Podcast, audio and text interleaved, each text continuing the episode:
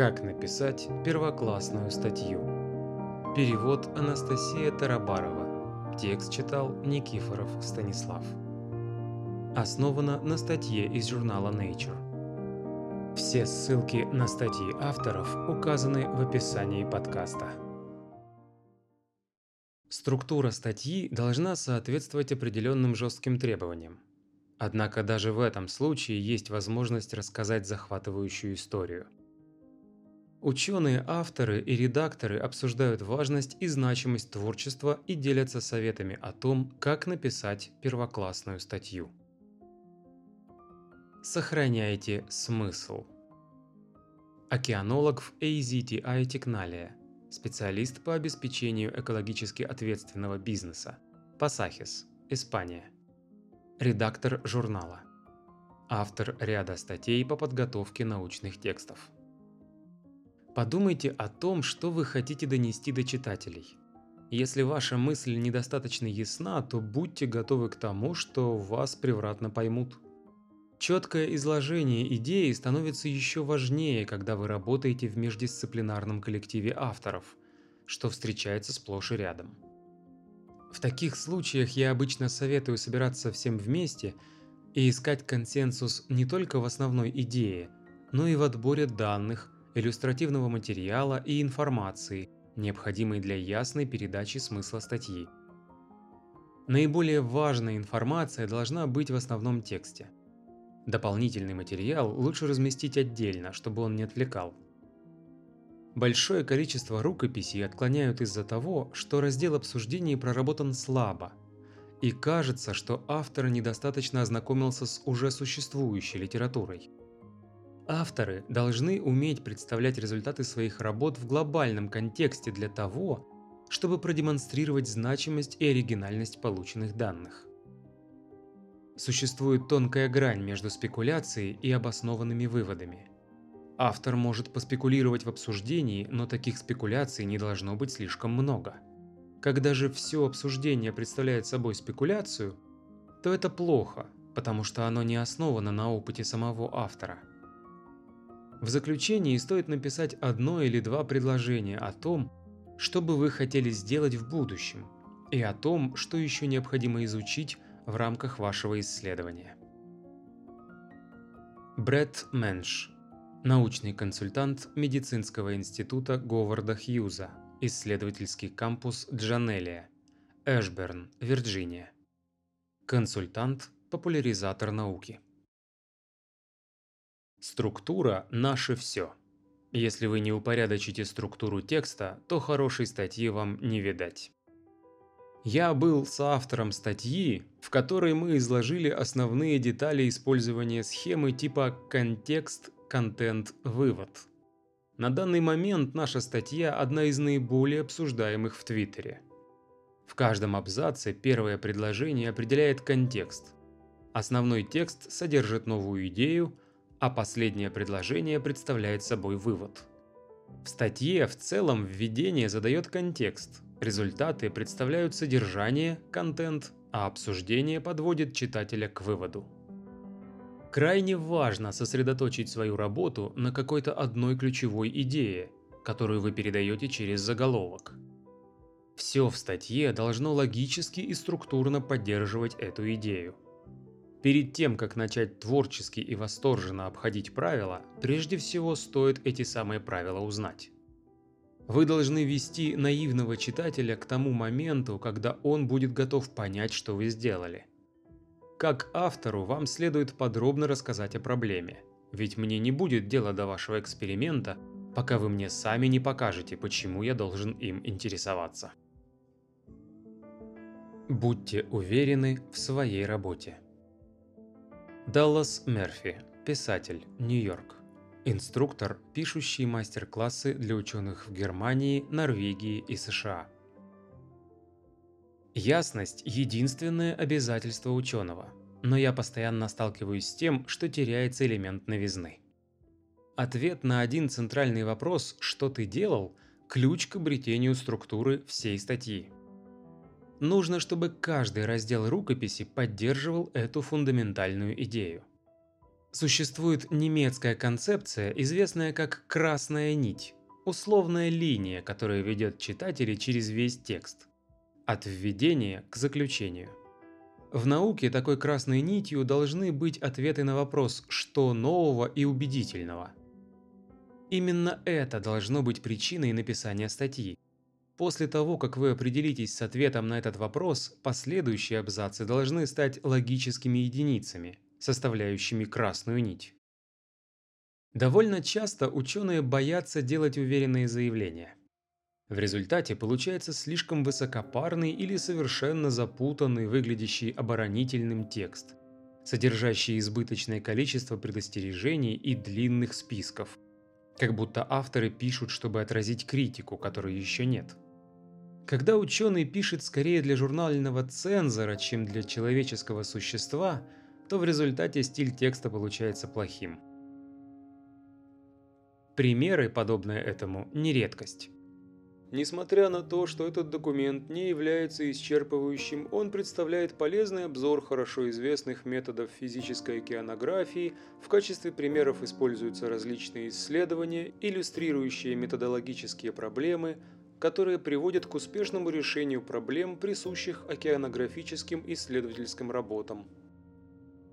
Почему бы вместо этого не написать мы рассматриваем методы океанографических исследований с примерами, в которых подняты конкретные проблемы и представлены их решения. И если стиль загрязняет науку, то автор не только не сможет донести свою идею, но еще и заставит читателя долго разбираться в написанном, что лишь оттолкнет его или ее от прочтения. Работа читателя состоит в том, чтобы принять во внимание и запомнить, что он прочел. Работа автора – сделать эти две вещи доступными. Я призываю ученых читать статьи не только в своей области. Такая практика поможет лучше оценить мастерство и принципы письма. Остерегайтесь проклятия зомби-существительных. Зои Даблдей, эколог, Университет Аделаиды, Австралия. Соавтор статьи о творческом подходе и написании научных публикаций в доступном стиле. Всегда думайте о занятом и утомленном читателе, когда пишете, и старайтесь создать статью, которую вам самому бы понравилось читать. Почему научный труд должен быть скучным, сухим и абстрактным? Люди – это животные, которые любят рассказывать истории. Если мы не задействуем этот аспект, то нам будет трудно разобраться в том, что же мы прочитали. Научная статья должна быть краткой и основанной на фактах и доказательствах, но это вовсе не значит, что она также не может быть креативной, рассказанной оригинально и привлекательно. Если науку нельзя прочесть, то ее не существует. Одна из основных проблем при написании научных статей заключается в том, что заглушается ваша индивидуальность. Авторы могут подвергаться стигматизации со стороны наставников, рецензентов или редакторов журналов, если они вносят в статью слишком много своей креативности. Студенты говорят мне, что они очень бы хотели что-то написать, но обеспокоены тем, что их научный руководитель не одобрит их творческий подход. Это проблема. Нам нужно по-новому взглянуть на официальный стиль, сухой технический язык, который не развивался десятилетиями. Автор Хелен Суорт придумала понятие «зомби-существительные», чтобы описать такие термины, как «использование» или «применение», высасывающие жизненные соки из активных глаголов. Мы должны задействовать эмоции читателей и избегать формального, безличного языка. Но нужно сохранять баланс, не стоит перебарщивать с сенсационными заявлениями. Я предлагаю авторам попробовать использовать немного яркого и живого языка, чтобы сделать статью понятной и доступной. Например, в ответ на название одной из моих недавних работ «8 мест обитания, 38 угроз и 55 экспертов. Оценка экологического риска в многоцелевом морском регионе», я получила негативную реакцию – Однако в конце концов редакторы позволили мне оставить этот заголовок. Все же сопротивление не так велико, как принято считать. Недавно, услышав, что я говорю о языке научных статей, коллега упомянула, что она только что отклонила обзорную статью как раз по причине того, что стиль показался ей слишком ненаучным. Но она призналась, что чувствовала, что принимает неправильное решение и попытается исправить ситуацию. Умерьте этот высокопарный слог. Питер Горсух, главный редактор Nature Research Edition Service, Лондон, бывший ботаник. Авторы должны быть осторожны с креативностью. Это все, конечно, хорошо, но цель научной статьи – передать информацию. Выкрутасы могут отвлекать. Образный язык также может сбить с толку тех, для кого английский не родной. Мой совет – сделать текст сложным настолько, насколько это действительно необходимо. Вместе с тем существует множество способов написания статьи, которые далеки от эффективных. Один из наиболее важных – исключение важной информации из раздела методов. Это легко, особенно если исследование сложное, но потеря информации может затруднить и даже сделать невозможным воспроизведение эксперимента. Это может означать, что исследование зашло в тупик. Также важно, чтобы утверждения статьи соответствовали полученным доказательствам.